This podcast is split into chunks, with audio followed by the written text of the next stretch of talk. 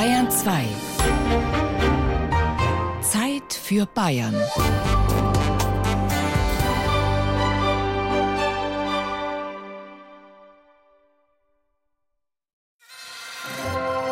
Bayern genießen. Zeit für Bayern auf Bayern 2.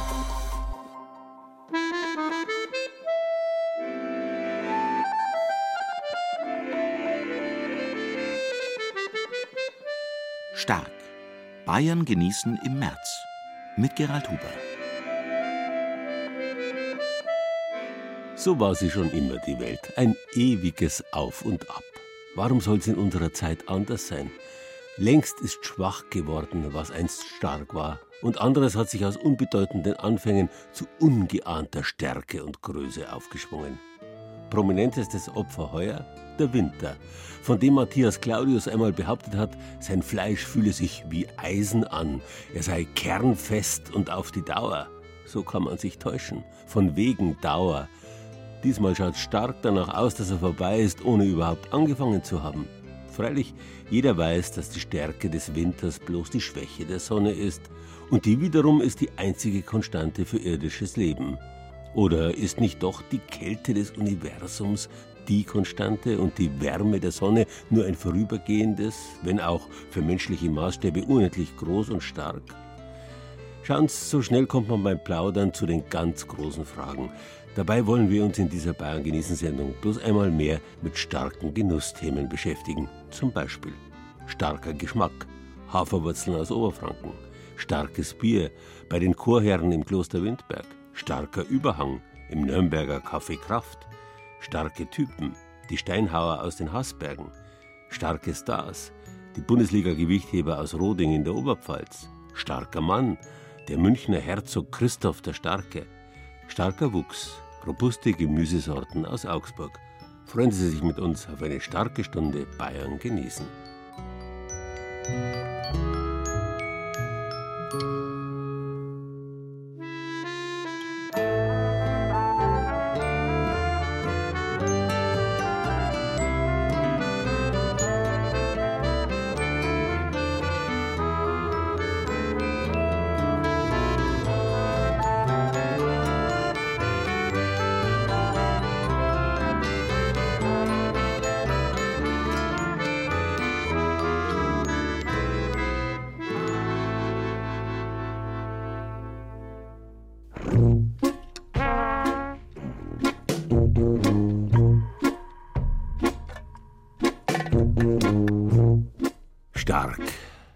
Begriff geht auf die Jahrtausende alte Wortwurzel star, ster zurück, die so viel bedeutet wie fest, kräftig, unbeweglich, steif.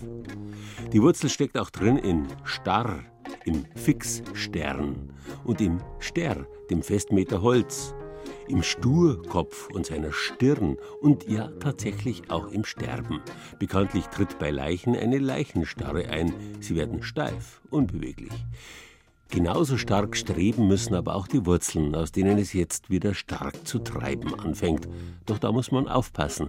Das Wachstum darf man nur zulassen, wenn man die oberirdischen Teile der Pflanze genießen möchte. Wer den Spross oder gar die Wurzel braucht, der muss früher dran sein, damit nichts verholzt. Der Spargel ist ein berühmtes Beispiel dafür. Aber die Spargelzeit kommt erst noch. Viel früher sind die typischen Wurzelgemüse dran, die man im Herbst ernten kann.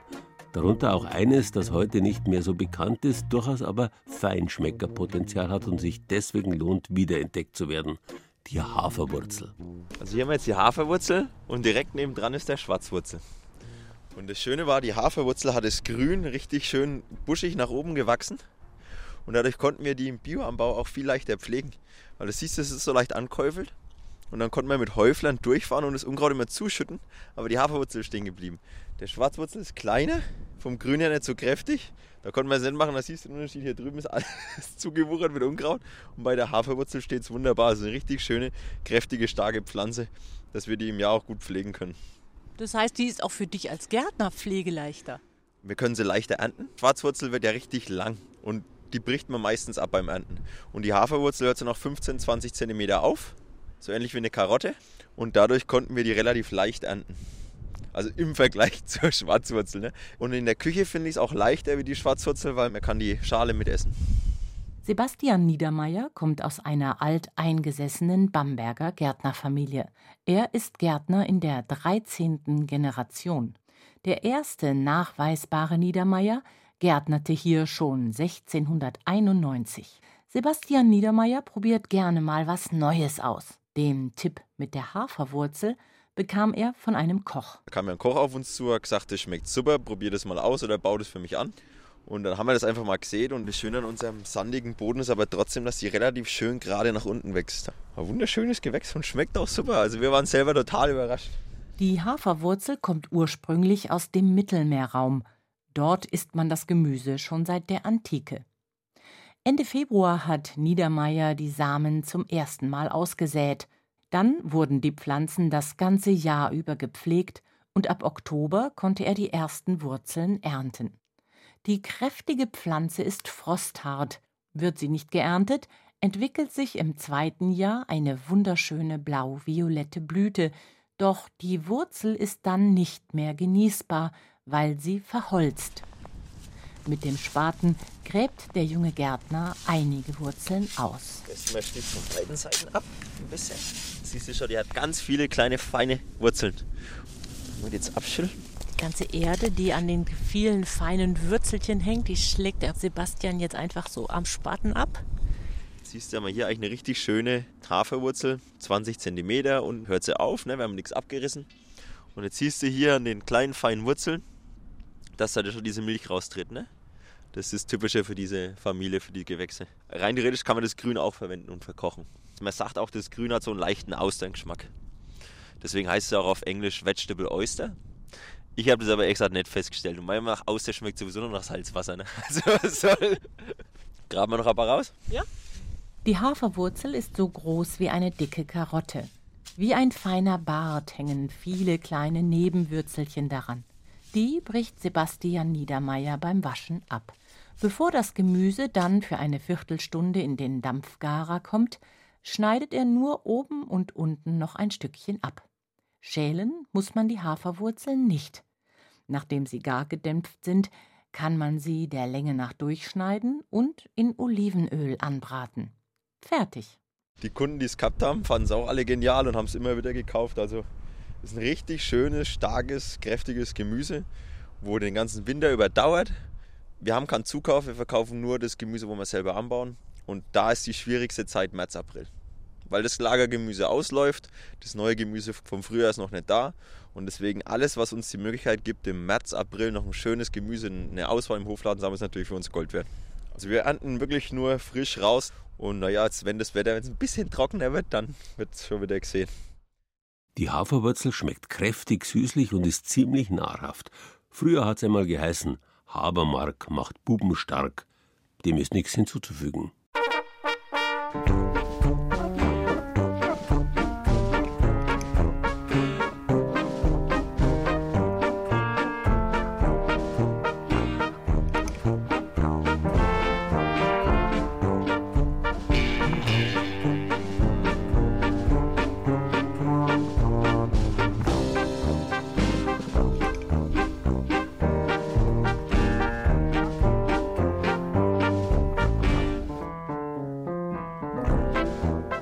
Feste, unbewegliche, starre Wortwurzel ster gibt es auch in vielen anderen Sprachen, im Griechischen zum Beispiel.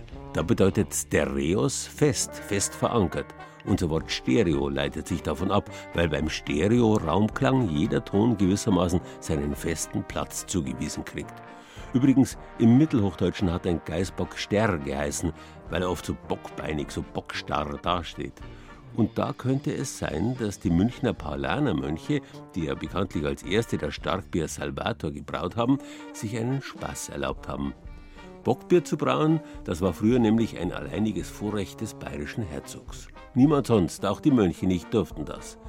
Sie haben es natürlich trotzdem gemacht und den Namen bloß übersetzt, so könnte das Sterbier das Starkbier entstanden sein, mit dessen Hilfe die braven Brüder einmal die harte Fastenzeit überstehen konnten.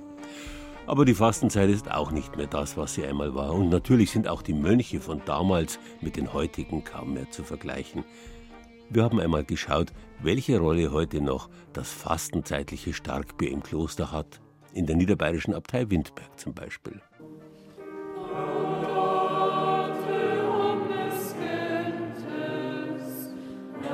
Im barocken Chorgestühl der Windberger Kirche, wo vor einer Stunde noch die Chorherren ihr Chorgebet gesungen haben, mischen sich beim Taizé-Gebet junge und ältere, Frauen und Männer. Genuss pur.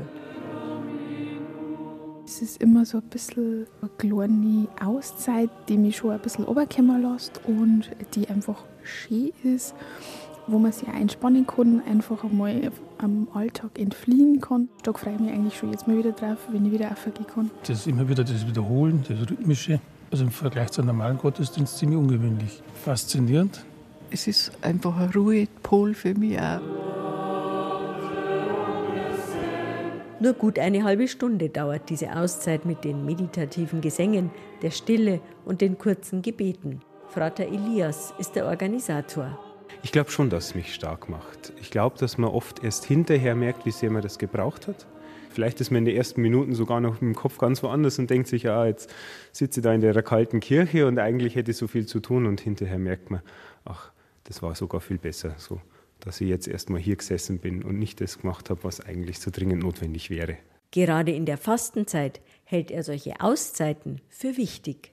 Fastenzeit hat viel damit zu tun, sich wieder ein bisschen auf sich selber zu besinnen, zu schauen, wo geht es mir gerade gut, wo geht es mir gerade nicht so gut und wo kann ich vielleicht was machen und wo kann ich vielleicht auch meine Beziehung, meine Freundschaft mit Gott wieder neu pflegen, wo kann ich einfach versuchen, ihm ein bisschen mehr Raum zu geben, einem Alltag. Und ich glaube auch so ein TC-Gebet, wenn ich sage, heute Abend ist es jetzt zum Beispiel hier in Windberg, dann gehe ich da hin und dann kann ich eine halbe Stunde lang einfach nur da sein, kann die Lieder singen, kann die Texte hören, komme ein bisschen zur Ruhe. Vielleicht macht es was mit mir. Vielleicht ist es einfach nur gut, dass ich eine halbe Stunde Ruhe gehabt habe. Ein Ort der Ruhe und Besinnung ist Kloster Windberg für viele Besucher des geistlichen Zentrums, die zu Einkehrtagen hierher kommen, zu Exerzitien im Alltag oder zum Ausdruckstanz. Zum Wohl sei Brust.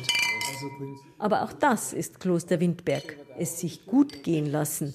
Drei der Chorherren sitzen nach dem Thesiegebet noch zusammen, reden ein bisschen, genießen ihre Gemeinschaft. Ein dunkelbraunes Starkbier trinkt heute aber nur der Abt, Hermann Josef. Ja, ich trinke gerne Bier zur passenden Gelegenheit, immer das passende Bier. Also jetzt äh, passt es auch gerade in die Jahreszeit, ein kräftigeres Bier. Und äh, ja, mir schmeckt es schon hin und wieder. Aber wie heißt es so schön, Variatio Delectat. Also die Abwechslung, die äh, macht's, die erfreut. Dass er ein Genussmensch ist, Humor hat, nahe an den Menschen ist und ihm gutes Essen und auch mal ein Bier schmecken, das sieht man an den vielen Lachfältchen und an der barocken Figur von Abt Hermann Josef. Pater Felix dagegen hat heute nur Wasser im Glas, weil er ein Jahr lang keinen Alkohol trinken will. Und Pater Thomas, der auch noch dabei sitzt, mag einfach nicht so gern Starkbier. Er hat 15 Jahre in Rom gelebt, als Generalabt den Orden der Prämonstratenser weltweit geleitet und dort seine Vorliebe für guten Wein entdeckt. Der Verzicht auf Alkohol gehört für die Prämonstratenser Chorherren nicht unbedingt zur Fastenzeit. Beten, Fasten und Almosen geben, schreibt ihnen die Ordensregel vor für die 40 Tage vom Aschermittwoch bis zum Ostersonntag. Und diese drei Begriffe stehen für drei grundlegende Bereiche des Lebens, erklärt Pater Thomas. So mein Leben mit mir selber, das ist also das, was sich auf mich bezieht.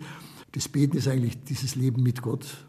Und äh, Almosen geben, das ist eigentlich meine Beziehung zu dem Nächsten, zu der Umwelt, zu der Umgebung, bei uns konkret im Konvent mit den Mitbrüdern oder auch mit den Menschen, die man einfach kennt. Und weil alle drei Bereiche, also Fasten, Beten und Almosen geben, zur Vorbereitung auf Ostern gehören, spenden die Chorherren jeder von seinem privaten Taschengeld für Projekte, die sie gut finden. Zweitens gehen die 19 Mitglieder des Konvents in dieser Zeit gemeinsam auf Exerzitien, um ihre Verbindung zu Gott noch weiter zu intensivieren. Und drittens fasten sie auf unterschiedliche Weise. Meine Schwäche ist äh, Fernsehen zum Beispiel am Abend. Und ich werde in der Fastenzeit ganz bewusst mal äh, Fernsehen streichen. Ein bisschen digitales Fasten, ja, Handy mal ein bisschen außen vor lassen. Das ist, glaube ich, auch mal nicht schlecht, weil man hängt schon viel dran. Also ich bin jetzt einer, das wissen die Mitbrüder auch, der Einzige eigentlich momentan, der ab und zu raucht. Ja, Zigarre, Zigarillo und Pfeife. Und das versuche ich jetzt dann doch einzuschränken. Die drei Prämonstratenser haben also die gleichen Vorsätze wie viele Nicht-Ordensleute auch. Nicht Fernsehen, weniger Handy, weniger Rauchen. Aber wie schätzen Sie solchen Verzicht ein? Macht er stark? Stark macht vielleicht, dass man mal aus dem Trott rauskommt, dass man einen Trott wieder in Frage stellt, dass man sagt, man möchte da aussteigen und sich mal wieder neu auf was einlassen, neu was probieren. Im Sinn von bewusster Leben, ich glaube, dass das auch stärker macht. Also stark im Sinne von, wenn ich mich zurückziehe zum Gebet oder einfach jetzt zur Meditation, das ist schon eine Kraftquelle. Und äh, jetzt da sich bewusst noch ein bisschen mehr Zeit zu nehmen als sonst unterm Jahr, also als Tankstelle, gerade in den Exerzitien, das gibt sehr wohl Kraft. Starkbier brauchen die Prämonstratenser dann nicht unbedingt dazu. Auch wenn das Wohnzimmer im neuen Erweiterungsbau genau da steht, wo früher die Klosterbrauerei war. Die wurde nach der Säkularisierung abgerissen. Aber in drei Jahren, zur 100-Jahr-Feier der Wiederbesiedlung der Abtei Windberg, wollen sie auf alle Fälle wieder ein Klosterbier brauen lassen. Vielleicht sogar ein Starkbier.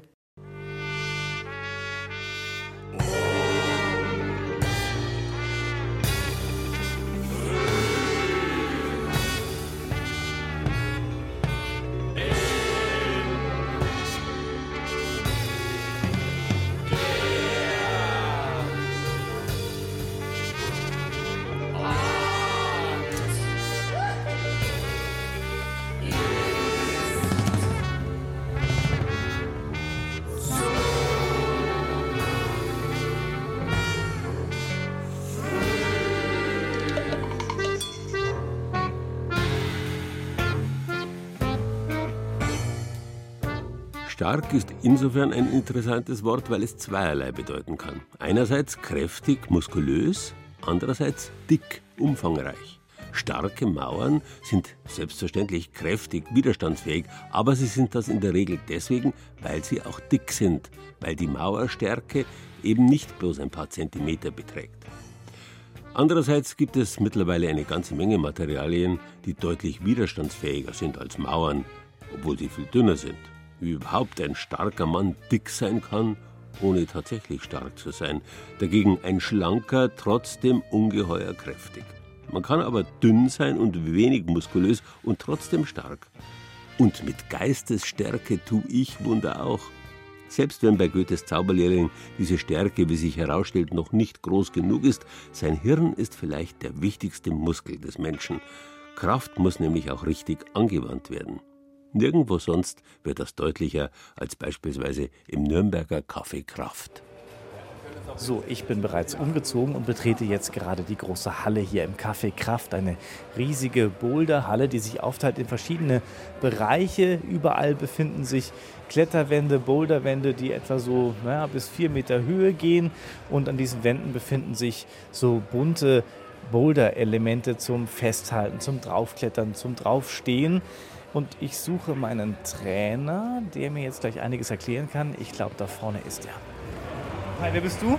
Ich bin Sören. Wir befinden uns jetzt hier im ersten Hallenteil, im sogenannten Pegnitztal. Pegnitztal gibt es auch draußen in der Fränkischen, genau wie es auch das Café Kraft draußen in der Fränkischen gab. Deswegen auch Café Kraft. Das war so der Klettertreff der Szene von Wolfgang Güllich und Kurt Albert, so zwei Kletterlegenden. Und so kommt das alles hier zusammen. Und es ist auch alles kein Zufall, dass die Matte grün ist und die Wände aussehen wie Felsen. Jeder Felsen hat einen Namen. Ne? Da ist zum Beispiel die Klagemauer, da ist der Rabenfels, dort ist die Heldwand. Das ist die Klagemauer. Ja. ja da freue ich mich schon drauf. Da, ja, da gehen wir dann direkt mal rein. Und es hat bestimmt was damit zu tun, dass ich ja wahrscheinlich, wenn ich mir die Wände hier anschaue, wahnsinnig viel Kraft benötige. Jein. Es ist immer gut, viel Kraft zu haben, aber gleichzeitig ist halt auch das Gehirn der wichtigste Muskel beim Klettern. Das heißt, die Mischung macht's. Beweglichkeit, Kraft und mentale Stärke. Was ganz wichtig ist, du siehst diese gelben Griffe. Ja. Und diese beiden sind markiert. Das heißt, das sind deine Startgriffe. Okay. Das heißt, du greifst mit der linken Hand hier hin, mit der rechten Hand hier hin. Aber es war viel zu tief schon. Richtig, und das Schöne ist, man sagt immer Sitzstart. Man startet nicht im Stehen, weil dann wäre es ja viel zu einfach. Ah. Dann sind wir ja gleich oben. Sondern ähm, man startet im Sitzen. Im Sitzen, so Im wie Sitzen, bei dir jetzt. So, genau, und dann tust du die Beine am besten hier unten auf die Tritte und dann immer aus den Beinen klettern, nicht aus den Armen. Das heißt, du versuchst immer erst zu gucken, dass deine Beine richtig stehen, weil du hast in den Beinen mehr Kraft als in den Armen. Und dann stehst du auf und gehst weiter. Also Technik brauchst du zum Beispiel bei der grünen hier, weil das auch eine Balance-Route ist. Was heißt Balance-Route? Ja, du musst auf deine Beweglichkeit und Balance achten, dass du nicht aus der Wand fällst. Lieber langsam und bedacht als mit Kraft. So, oder wie? Und jetzt? Der war nicht schlecht. Umgreifen, okay. Also, nicht lange aufhalten, meinst du? Aha. Hier rüber? Oh. Oh. Hei, hei, hei. Oh Gott. Das war hart. Äh, der letzte war ein bisschen fies, ehrlich gesagt. Yes, grün geschafft. Jawohl. So, wir wollen jetzt schon zum Bereich mit Überhang wenden und während wir hier durch die Halle laufen, sehe ich hier einen anderen Trainer, der mit einer kleineren Gruppe Kindern arbeitet hier an der Wand. Was machst du gerade hier mit denen? Wir haben hier unsere Leistungsgruppe. Wir machen halt gerade Training. Okay, für welches Alter schon? Ab neun. Im Grunde kann man da einsteigen, sobald man laufen kann. Die jüngsten bei uns sind ja vier. Die schon hier loslegen an der Wand? Ja. Okay. Haben ja auch nicht so viel Gewicht zu tragen. Richtig, die Finger sind kleiner und so weiter, aber vor allem sind die in ihren Bewegungsabläufen noch nicht so eingeschränkt oder festgefahren, wie wir Erwachsenen das sind. Ja, das ist die richtige Überleitung für mich, denn es geht jetzt hier an eine Wand mit 20% Überhang. Eine lila Route, das sieht äh, schmerzhaft aus jetzt. Man sagt, im Überhang wirst du stark. Da kriegst du die Kraft her. Ne? Wenn es anfängt, überhängend zu werden, merkst du, es zieht gleich viel mehr. Oh. Also Überhang lila geht schon was. Nur schnell klettern bringt auch nichts. Du musst halt auch präzise klettern. Ne? Und was halt gut ist, wenn wir jetzt noch mal vom Gehirn, dem, dem wichtigsten Muskel sprechen, vorher die Tour anzugucken, damit du ungefähr weißt, was du machen musst. Und genau das macht, glaube ich, auch da drüben eine junge Dame, die auf dem grünen Mattenboden sitzt. Da gehe ich jetzt mal hin. Hey, Hi, wer bist du? Ich bin Irene. Ich sitze hier und schaue mir meine Route an, ja. Die grüne, die hier unten startet und die ich noch nicht geknackt habe. Das ist auch nicht das äh, Schlechteste an dem Sport. Man sitzt viel und schaut an die Wand. Was schätzt du noch am Bouldern? Ich finde schon schön, dass man das gut mit Leuten zusammen machen kann. Es macht schon was aus, wer unten steht. Also, dass sich gegenseitig anfeuern und pushen, das macht schon einen großen Unterschied aus. Also so die zwei, drei wichtigsten Facts für dich beim Klettern waren? Auf jeden Fall die Arme lang lassen, dann mehr Körperschwerpunkt an die Wand bringen und ja, je nachdem, mit welcher Hand man nach oben greift, gucken, dass man da in einem guten Winkel zum Rest vom Körper steht. Und Popo an die Wand habe ich jetzt auch gerade nochmal gehört. Arsch an die Wand ist es. Irene und ich, wir versuchen jetzt noch zum Abschluss die grüne Route zu knacken. Und dann muss ich sagen, ja, nach einer Dreiviertelstunde, es reicht auch langsam, denn bei mir melden sich bereits hier schon die Fingerkuppen, die Unter- und die Oberarme. Das zwickt und zwackt schon ganz schön. Also, auf geht's ein letztes Mal.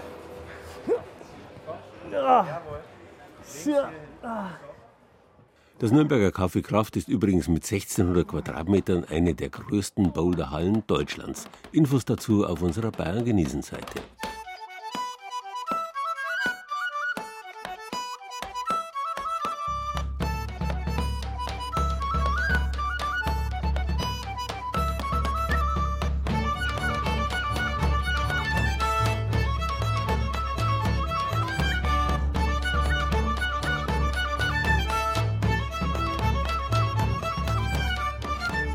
Klettern ist eine relativ junge menschliche Tätigkeit. Wer hatte früher einmal schon so viel überschüssige Kraft, dass er sie einfach nur so zum Vergnügen quasi verschwendet hätte?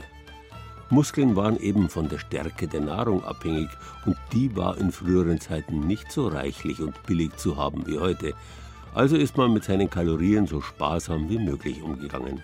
Vor allem bei den berühmten harten Tätigkeiten und Berufen, die sprichwörtlich Kraft gebraucht haben, deren Gegenstand der Kraft des Menschen großen Widerstand leisten. Und deswegen hat man auch hier die Geistesstärke angewandt, um etwa den Stein zu bearbeiten, der sich jeder bloßen Muskelkraft am heftigsten widersetzt hätte. Filigran arbeitet ein Steinmetz eine Rosette aus einem Sandsteinblock. So oder so ähnlich hat sich das vermutlich schon vor tausend Jahren im Maintal rund um Zeil angehört. Und genau so klingt es heute. Die Art des Steinbrechens allerdings hat sich in den vergangenen Jahrzehnten massiv geändert. Wir sind in einem Steinbruch bei Breitbrunn in den Haßbergen. Marco aus Italien bohrt Sprenglöcher in den Fels, ohne dabei einen einzigen Schweißtropfen zu vergießen. Mit einer Fernsteuerung hat er den an ein Raupenfahrzeug montierten Bohrer zentimetergenau postiert. Und nun arbeitet die Maschine. Sind die Sprenglöcher in bestimmten Abständen gesetzt, wird der definierte Steinblock mit Dynamit vom Fels getrennt. Bagger laden nun den Felsblock auf die Ladefläche eines LKW.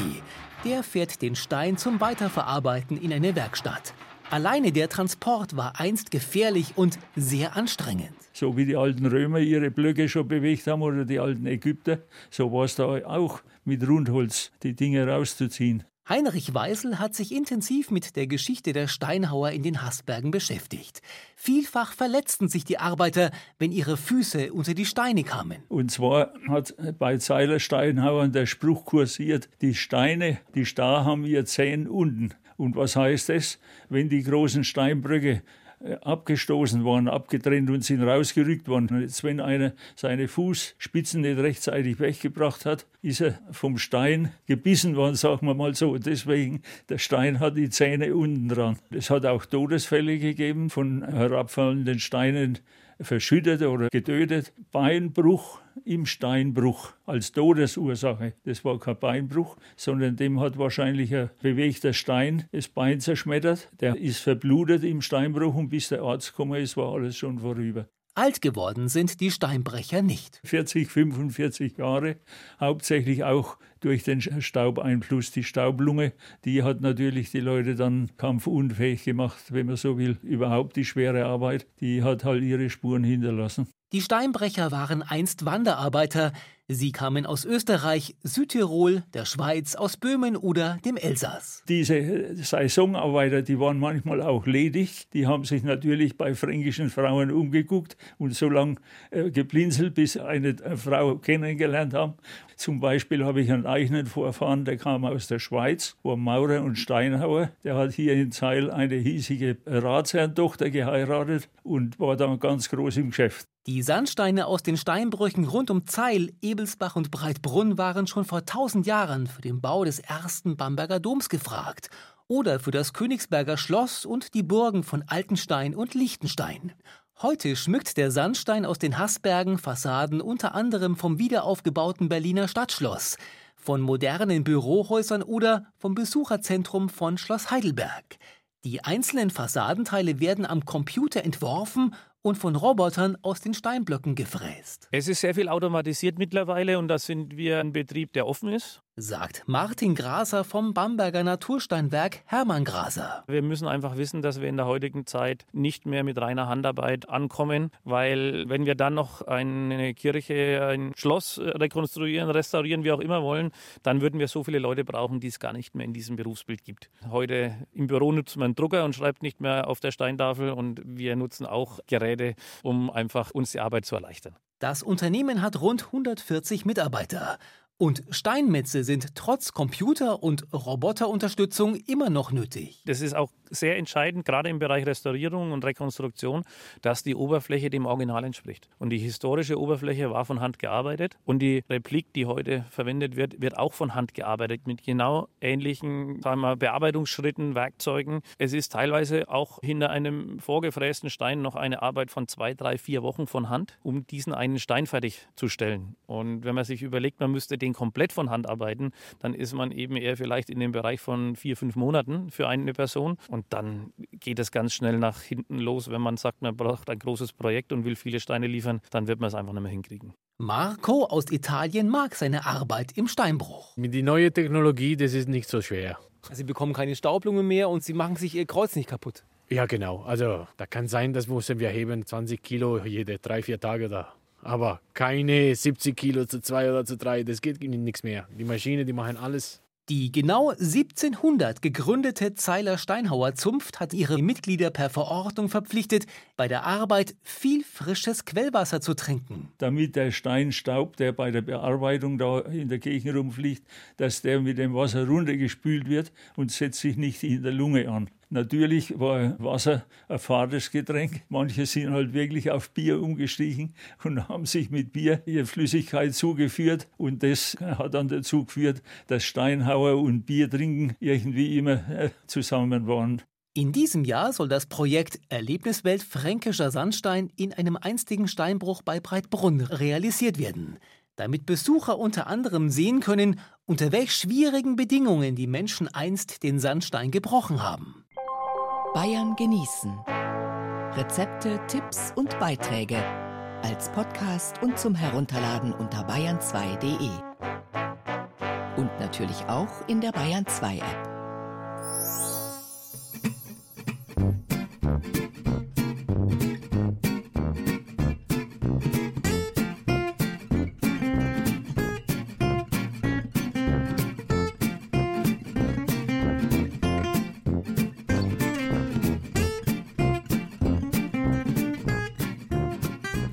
Aber auch wenn der Mensch keine Kraft zu verschenken hat, der Wettbewerb gehört schon seit Urzeiten zur menschlichen Kultur. Und gerade der Wettbewerb nach dem Motto, wer ist der Stärkste im ganzen Land? Wer das höchste Gewicht und anschließend die Arme in die Höhe reißt, der will eins, gesehen werden. Rekorde sind nix ohne Zeugen. Man kann genauso wenig der Stärkste im stillen Kämmerlein sein, wie es überhaupt eine absolute Stärke gibt. Auch beim Gewichtheben spielt die mentale Stärke eine riesige Rolle und die speist sich nicht bloß aus dem Inneren des Sportlers, sondern auch von außen, aus dem, was man an Technik vermittelt bekommt, aber auch aus dem, was jubelnde Zuschauer letztlich aus einem herauskitzeln. Die Bundesliga-Gewichtheber aus Roding in der Oberpfalz wissen das. Magst du ein bisschen schneller, komm. Kürzer, schneller, nein. Komm, hopp und nein. Jawohl. So. Das war das der Unterschied, wenn man das gesehen hat. Vorher hat er so ein Stück hergezogen. Da wird die Hand langsamer und dann hat er oben ja, aber das ist nicht so einfach, das reinzukriegen zum festen Halt. Aber das war jetzt gut, da kann man nichts sagen. Training bei den starken Männern des TB03 Roding.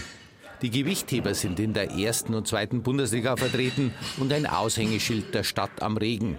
Einer der rund 40 Aktiven ist Max Schuerer. Ich mag es jetzt schon ziemlich lang, also ich bin seit 15 Jahren eigentlich schon dabei.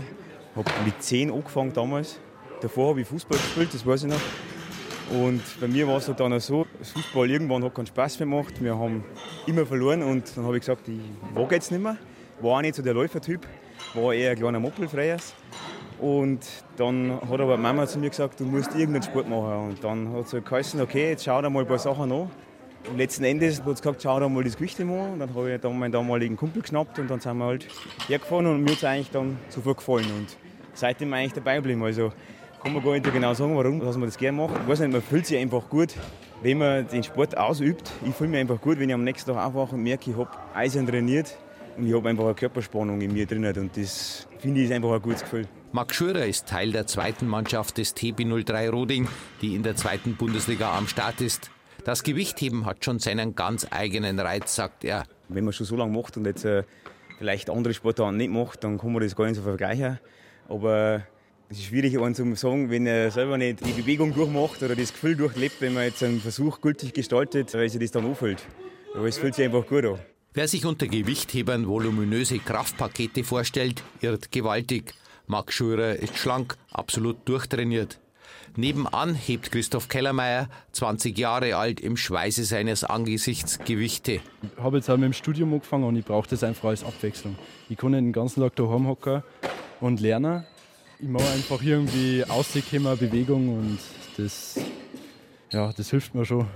Ich bin jetzt auch auf Rengsburg gezogen, aber ich trainiere jetzt auch immer noch in Rengsburg oder hier, wenn ich heimkomme, mindestens dreimal. Ich bin jetzt auch nicht so der Läufertyp, also Ausdauer ist bei mir ganz weit unten. Daniel Novara hebt in der ersten Bundesligamannschaft und ist auch einer der Trainer bei den Gewichthebern in Roding. Stark zu sein ist wichtig, aber das reicht bei Weitem nicht aus, betont Daniel Novara. Der Reiz speziell ist natürlich das Kräftemessen und Gewichtheben ist eigentlich so die einzige Sportart, wo das Gewicht vom Boden wirklich über den Kopf muss, ohne Hilfestellung. Die Kraft spielt natürlich eine große Rolle. Ebenfalls ganz wichtig ist die Beweglichkeit und die Schnellkraft. Was man beim Gewichtheben auch nicht unterschätzen darf, ist die Technik einfach. Also technische Fähigkeit, Koordination gehört alles mit dazu. Das Erfolgsrezept ist wie bei jedem Sport Training, Training, Training. Unterstützt wird Daniel Novara von Werner Brandhuber. Er hat schon längst aufgehört, sagt Werner Brandhuber. Heute heben seine beiden Söhne in der ersten Mannschaft. Beim Gewichtheben kann man sich nicht hinter anderen verstecken, betont Werner Brandhuber. Gewichtheben ist ein Ganzkörpersportart. Und wenn man das tut und die Technik versucht zu erlernen, da gibt es so viele Hürden. Es ist unter schwerer Belastung gar nicht einfach, das zu machen. Und man ist immer selber schuld. Immer. Es gibt keine Ausrede, kein bisschen, gar nichts. Und wenn man es gut gemacht hat, wenn man das Gewicht hat und die Leistung gebracht hat, dann klopft man sich da auf die Schulter. Man hat es selber gemacht. Das ist toll. War super. Das da hinten, das ist der Mohammed. Und Mohammed, gefällt der Gewichtheben noch immer? Do you still enjoy the weightlifting? Hey? Ja, okay, so dachte ich mir schon. Was soll ich denn sonst sagen? So, genau, Unterarmstütz, alle in Unterarmstütz. Nur ein paar Meter entfernt trainiert Matthias Hecht in der Dreifachturnhalle den Nachwuchs, die ganz Kleinen. Die stemmen keine Gewichte, sondern werfen mit Medizinbällen. Ja, gut, im Jugendbereich gehört auch athletische Übungen und so. Laufen, springen und werfen ist ganz wichtig. Also in der Jugend geht es nicht so sehr um Leistung, sondern um Technikerlernung und auch um die sportlichen Fähigkeiten allgemein auszubilden. Medizinbälle schmeißt man quasi über den Kopf nach hinten weg. Hat ein bisschen so ja, Art von Gewichtheben, schnell nach oben. Matthias Hecht stand früher selbst in der ersten Mannschaft des TB03 Roding. Wenn hier die Halle brodelt und 500 Zuschauer die Gewichtheber anfeuern, hat man noch mehr Kraft, weiß er. Den Reiz am Gewichtheben macht natürlich aus, dass man ja, auf der Bühne steht und halt sich selbst immer neue Bestleistungen setzt möglichst. Und natürlich auch das Zusammenspiel von Kraft und Technik und Schnelligkeit. Es freut uns natürlich, wenn die Zuschauer das anerkennen und es hebt sich natürlich umso leichter, wenn man Unterstützung vom Publikum hat. Wenn man da am Start ist und wenn man so gefeiert wird, dann kann man schon einmal das eine oder andere Kilo außerkitzeln. Wer mal zuschauen möchte in der Bundesliga, hat Roding bloß noch einen Auswärtskampf. Am 4. April aber ist Vereinsmeisterschaft. Aber Roding ist auch sonst einen Ausflug wert. Nicht nur die Stadt, sondern auch die Ruine der aus dem 12. Jahrhundert stammenden Schwärzenburg darüber.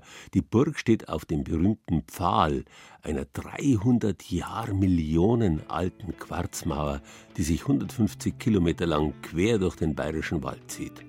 Und der, der Pfahl, zählt zu den stärksten Naturwundern Bayerns, gleichzeitig eines der bedeutendsten Geotope Deutschlands, ideal zum Wandern. Näheres dazu gibt's auf unserer Bayern genießen Seite im Internet.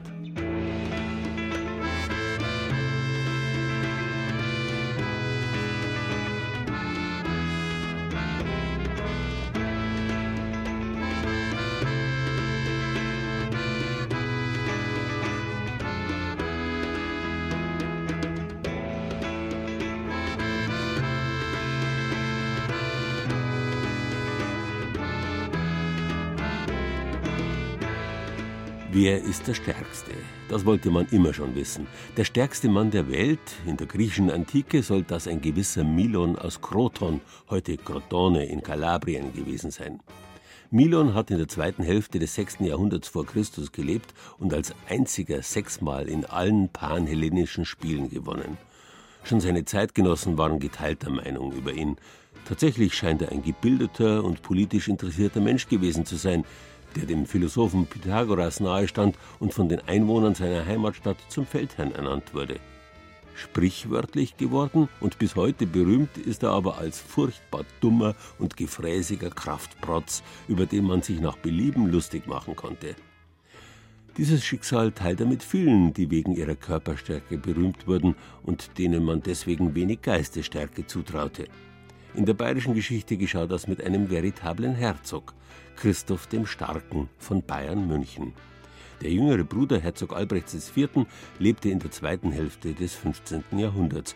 Er war durchaus ein heller Kopf, der sich zeitlebens gegenüber seinem Bruder politische Mitbestimmung im Herzogtum erstreiten wollte. Berühmt geworden aber ist er durch seine Tapferkeit und sportliche Stärke. Noch heute zeigt man in der Münchner Residenz einen 364 Pfund schweren Stein, den er neun Schritt weit geschleudert haben soll. Auf dem Weg vom Kapellen in den Brunnenhof der Residenz soll er liegen, der Stein, links vor der Münzsammlung. Dahin führt mich zumindest diese Münchnerin. Mein Vater hat uns das immer gezeigt, wenn wir als Kinder in der Stadt waren. Und dann sind wir immer hierher gegangen und er hat uns den Stein gezeigt. Ein 364 Pfund schweres Drum, angekettet. Der war da so halb eingemauert. Jetzt ist da aber nichts nur eine Delle im Boden. Da ist auch der Historiker Dieter Weiß von der Universität München überrascht. Der Stor weg ist, ja. Und gestohlen wird auch keiner haben. so schwammig der ist. Ja, der, der ist ja festgekettet normalerweise. Den kann man nicht wegnehmen. Der wiegt 182 Kilo, den nimmt keiner mit. Selbst Herzog Christoph hätte den nicht weggetragen. Das ist ja nur eine Anekdote. Der hat ihn nicht wirklich weit geworfen, glaube ich nicht. Alles Zweifler. Uns kann zunächst keiner sagen, was mit dem Stein geschehen ist. Darum lesen wir uns erstmal dessen Geschichte durch. Wie steht's da auf einer Tafel an der Wand im Durchgang zur Residenz? Als nach Christi Geburt zählt war, 1490 Jahre, hat Herzog Christoph hochgeboren, ein Held aus Bayern auserkoren, den Stein gehebt, von freier Erd und weit geworfen ungefährd. Der Stor fehlt, aber die Nägel an der Wand sind da. Die Nägel, ein weiterer Beweis für die Stärke von Christoph dem Starken. Drei Nägel in der Wand. Die von zwei Rivalen um ein Mädchen angeblich einen Wettkampf ausgetragen haben und den höchsten Sprung konnte aber der Herzog Christoph machen, angeblich zwölf Schuh hoch und dann noch mit der Ferse den Nagel aus der Wand schlagen. Zwölf Fuß hoch, also etwa sechs Meter hoch springen, dabei den Nagel mit der Ferse aus der Wand hauen. Respekt. Wieder zumindest eine schöne Legende. Das Geschehen kann sich schon mal nicht an dem Ort abgespielt haben, weil 1490 ja hier ein Stück entfernt von uns zwar die Neufeste sich befand, aber hier an der Stelle war ja noch keine Residenz. Die wurde erst unter Herzog Kurfürst Maximilian I. errichtet und der hat wahrscheinlich das hierher bringen lassen. Ich habe jetzt aber leider in historisch sicheren Quellen keinen frühen Beleg für die ganze Geschichte gefunden. Für den Historiker interessant ist aber der Herzog Christoph eigentlich weniger als Kraftmeier, sondern wegen seines Lebensschicksals er hatte das Problem, dass er etwas zu spät geboren war. Er war der vierte von fünf Söhnen Herzog Albrechts III. Der verfügt, dass nach ihm immer seine beiden grad ältesten Söhne regieren sollen. Doch als die Reihe ist an Albrecht dem Weisen und eben seinem Bruder Christoph, will Albrecht der Ältere die Macht nicht teilen. Er will die Alleinherrschaft über das Herzogtum Bayern München. Und das hat dann eben zu heftigen Auseinandersetzungen zwischen den beiden geführt. Man spricht von Mordanschlägen. Herzog Christoph wurde hier in der Neufeste gleich ums Eck im Bad von seinem Bruder gefangen gesetzt, äh, weil er ihn angeblich hatte umbringen wollen. Erst nach eineinhalb Jahren kommt Christoph wieder frei. Weil aber offenbar das Temperament mit ihm immer wieder durchgeht, kommt's, dass er den Feldhauptmann seines Bruders, den letzten Grafen von Abensberg in der Nähe von Freising, ermordet. Wenig später pilgert er voll Reue ob dieser Tat nach Andex. Wobei eine Wallfahrt nach Andex jetzt nicht keine ganz große Busse ist. Auch damals nicht. Aber Christoph verspricht auch, dass er auf seine Herrschaftsansprüche verzichtet, zumindest für die kommenden fünf Jahre, und bekommt dafür Landsberg und Weilheim als Nebenresidenzen, später auch Schongau. Aber sein Bruder Albrecht muss immer wieder zittern, immer wenn Christoph wieder mal in München gesehen wird.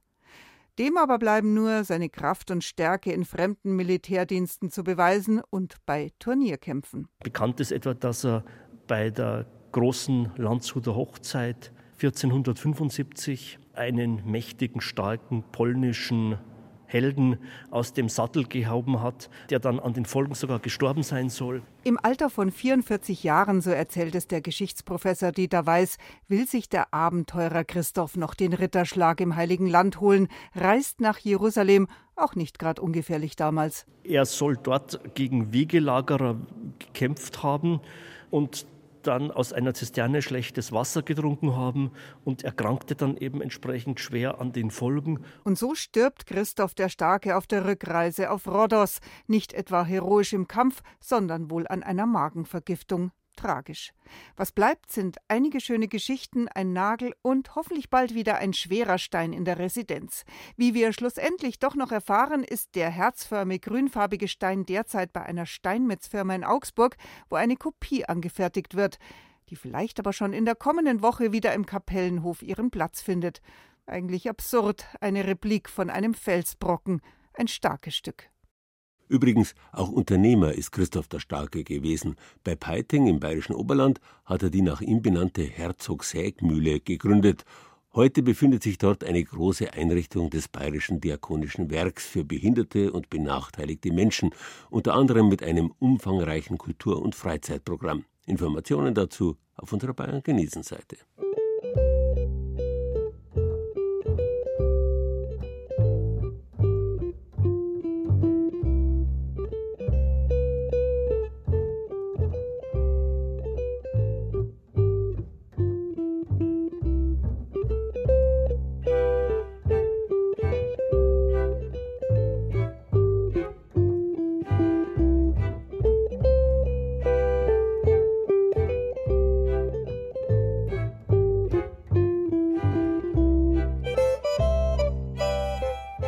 Sage berichtet über den Tod Herzog Christoph des Starken auf der Rückreise von seiner Fahrt ins Heilige Land übrigens ein bisschen was anderes. Er soll an den Auswirkungen ungewohnter mediterraner Kost gestorben sein. Wie viel da dran ist, lassen wir einmal dahingestellt. Bis in die 70er Jahre des 20. Jahrhunderts hat sich bei den deutschen Italienreisenden am Teutonengrill bekanntlich die Mehr gehalten, dass Olivenöl schwer verdaulich sei. Dabei hätte auch damals bereits Friedrich Nietzsches Satz gegolten, was mich nicht umbringt, macht mich stärker. Wobei da selbstverständlich nichts gegen einheimische Kost gesagt werden soll, speziell altes einheimisches Gemüse, das oft viel robuster ist und stärker wächst als die neuen Zuchtsorten. In Augsburg gibt es da alljährlich Anfang März eine Saatgutbörse. Dort kriegt man Jungpflanzen, zum Beispiel vom roten Augsburger, einer besonders wüchsigen Gemüsepaprikasorte. Also was ich jetzt hier habe, das ist die Bella pustanica. Und Schaut aus wie die Yin, äh, Yin und Yang. Aber das ist eine Stangenbohne. Yin Yang ist ja Buschbohne. Die Saatgutbörse der Augsburger City Farm ist noch gar nicht richtig eröffnet. Da haben sich die ersten Bohnenliebhaber schon gefunden zum Austausch über das richtige Samenwerk. Wir sind Bohnenverrückte. Ich sag's. Bohnenspezialist. Wir machen das aus Spaß an der Freude und weil wir der Meinung sind, wenn wir sie nicht erhalten, wer macht's sonst? Hildiko Remini Vogt steht dabei, schiebt die Ärmel hoch und lacht übers ganze Gesicht. Dass sich hier die Besucher drängeln, um besondere Tomaten oder Kürbissamen zu ergattern, findet sie wunderbar. Denn es sind allesamt Sorten, die es so nicht einfach zu kaufen gibt. Also allein bei den Tomaten. Man denkt mal, Supermarkttomaten, null Geschmack, kennt jeder, billig, aber null Geschmack. Und äh, die Tomaten, die wir vermehren, die haben alle einen unterschiedlichen Geschmack. Ich hatte letztes Jahr eine, die Königsberger, die schmeckt wie geräuchert. Als hätte die Frucht im Räucherofen gehangen. Habe ich noch nie erlebt. So wirklich von tropisch, obstig, wo man gar nicht denkt, dass es eine Tomate ist. Das ist es, was viele lockt. Das kulinarische Erlebnis, was mit diesen besonderen Sorten wieder auf den Tisch kommt. Besonders stark sind die alten Sorten aber auch in anderer Hinsicht. Das ist eine genetische Ressource, die wir Menschen dringend brauchen, um mit dem Klimawandel fertig zu werden. Wenn die ganzen alten Sorten, die ganzen besonderen Sachen, auch die Wildpflanzen aussterben, haben wir ein Problem. Der wahre Schatz liegt im Genpool. Alte Sorten kann man noch entwickeln, die können wir einfach mit dem sich veränderten Klima anpassen. Das geht mit Hybriden nicht. Die Diplomgeografin betreibt zusammen mit ihrem Mann Benny die Augsburger City Farm, eine Mischung aus Mini-Bauernhof und Landschaftsgarten. Dort gibt es Kurse zur Umweltbildung für Erwachsene, aber auch für Kindergartengruppen oder Schulklassen. Die Samen hat Hildiko selbst aus Pflanzen der City Farm gewonnen, getrocknet und in exakt beschriftete Tütchen abgefüllt. Cherry-Tomate, Süße von der Krim steht etwa darauf, rübenblättriger Salbei oder rote Kirschbohne. Kunterbunt gemischt sind auch die Besucher des Markts, jung und alt. Der Öko mit dem Rasterzopf steht neben der Dame mit den wohlondulierten blonden Locken. Wirklich vom, vom Kleingartenfreund bis zum Balkongärtner bis zum richtigen Urban Gardening-Freund, der kleine Beete in Gemeinschaftsgärten hat, ist alles dabei ist wirklich alles dabei und wir versuchen dann auch zu animieren, dass sie selber Saatgut vermehren und versuchen zu zeigen, dass das gar nicht so schwer ist. Etliche Besucher bringen Samen aus dem eigenen Garten mit. Ilona Kirschner aus Affing etwa hat einen regelrechten Musterkoffer dabei mit an die 50 verschiedenen Tütchen drin. Wow. Wird buschig, breit. Okay. Die Bienen gehen ab wie Schnitzel drauf. Toll. Und Bienenbrot muss man natürlich auch haben. Bienenbrot, Bienenbrot, Blaublütig, Bienenbrot? ganz toll. Okay. Es gibt immer wieder Sachen, die ich nicht kenne. Und dann zusammenklemmen ist auch ein Muss. Ne? Pflanzenmohn, oh, wie wunderschön. Eigentlich sei sie nur Hobbygärtnerin, sagt sie, aber den Segen aus dem eigenen Garten, all die Schönheiten und Besonderheiten dürfe man nicht für sich allein behalten. Muss man teilen, ja. Wildblumen, Blumen, Melonen, Tomaten, Chilis. Ein bisschen exotisch zum Teil, aber ansonsten eher so ähm, heimisch und bienenfreundlich. Einfach was Besonderes. Renate Flutura ist bis aus dem fränkischen Weißenburg nach Augsburg gekommen. Die Samen aus dem vergangenen Jahr, erzählt sie, seien ganz wundervoll aufgegangen. Zum Beispiel diese Inka-Gurken, da war so Päckerle, das waren fünf oder sechs drin. Und da habe ich jetzt auch wieder Samen mitgebracht. Und während die einen gezielt suchen, lassen sich die anderen lieber überraschen. Ich habe Bohnen zum Anbauen mit meinen Kindern gefunden. Slowenische, die ist ganz neu, die haben wir noch nie angebaut. Ich mag das total, weil es ist spannend, so viele verschiedene Bohnensorten zu entdecken. Und die sehen auch immer lustig aus. Ich hätte eine spezielle äh, Paprikasorte gesucht, genau eine ähm, Augsburger Glöckchen. Die sind dann so leicht bis mittelscharf, sehr lecker. Ja, klar freut man sich drüber. Es ist immer eine Überraschung auch. Das ist halt was total Spannendes und das ist echt cool. Auch Hildiko Remini Vogt juckt es da schon wieder in den Fingern, aus kleinen Samen starke Pflanzen zu ziehen. Ich habe gestern die Chilis und die Paprikas pikiert. Die sind echt schon richtig groß. Man merkt einfach, wie wirklich alles rausdrückt, wie die ganzen Pflanzen schieben. Die Kräuter schieben schon. Also jetzt geht's los. Wer die Samenbörse verpasst hat, hat Gelegenheit, sich in ein paar Wochen bereits mit starken Jungpflänzchen einzudecken. Am Sonntag, 10. Mai, lädt die City Farm ab 14 Uhr zur offenen Gartentür mit Jungpflanzenmarkt. Infos wie immer über unsere Bayern genießen Seite.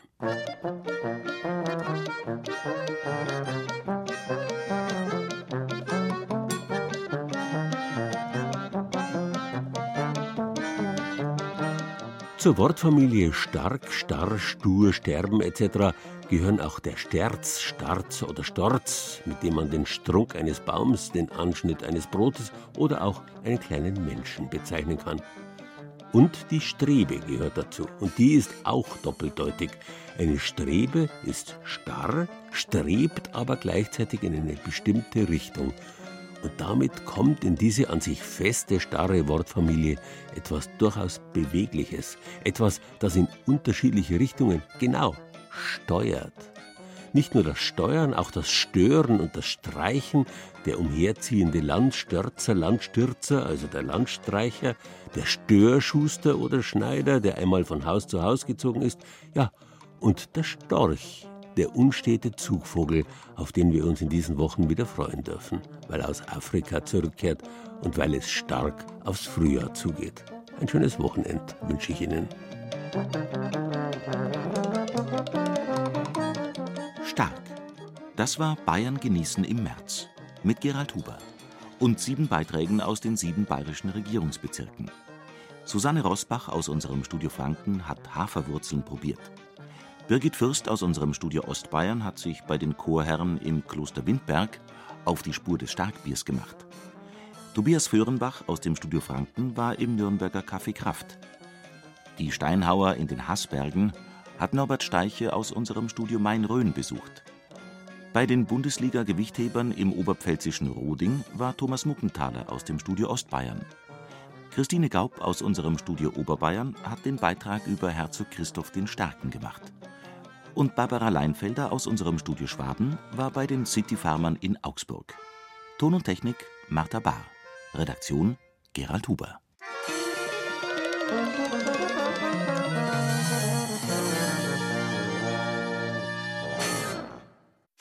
Wenn Ihnen dieser Podcast gefällt, empfehlen wir Man sagt nicht Valentin, sondern Valentin. Karl Valentin, der Pflichtpodcast für alle Fans von Karl Valentin und Liesel Karstadt und alle, die es werden wollen. Mit Originalsketchen, Zitaten und Gesprächen mit Valentin-Experten. Da sind wir dann halt froh am Valentin, gell, weil wir dann sehen, dass, äh, sag ich jetzt mal, Bayern auch nicht bloß ja, Schurplatteln, jodelnd da irgendwelche bläden Witze machen, sondern auch einmal saudumm daherreden können. Den Podcast gibt es unter bayern2.de slash Karl Valentin und überall, wo es Podcasts gibt.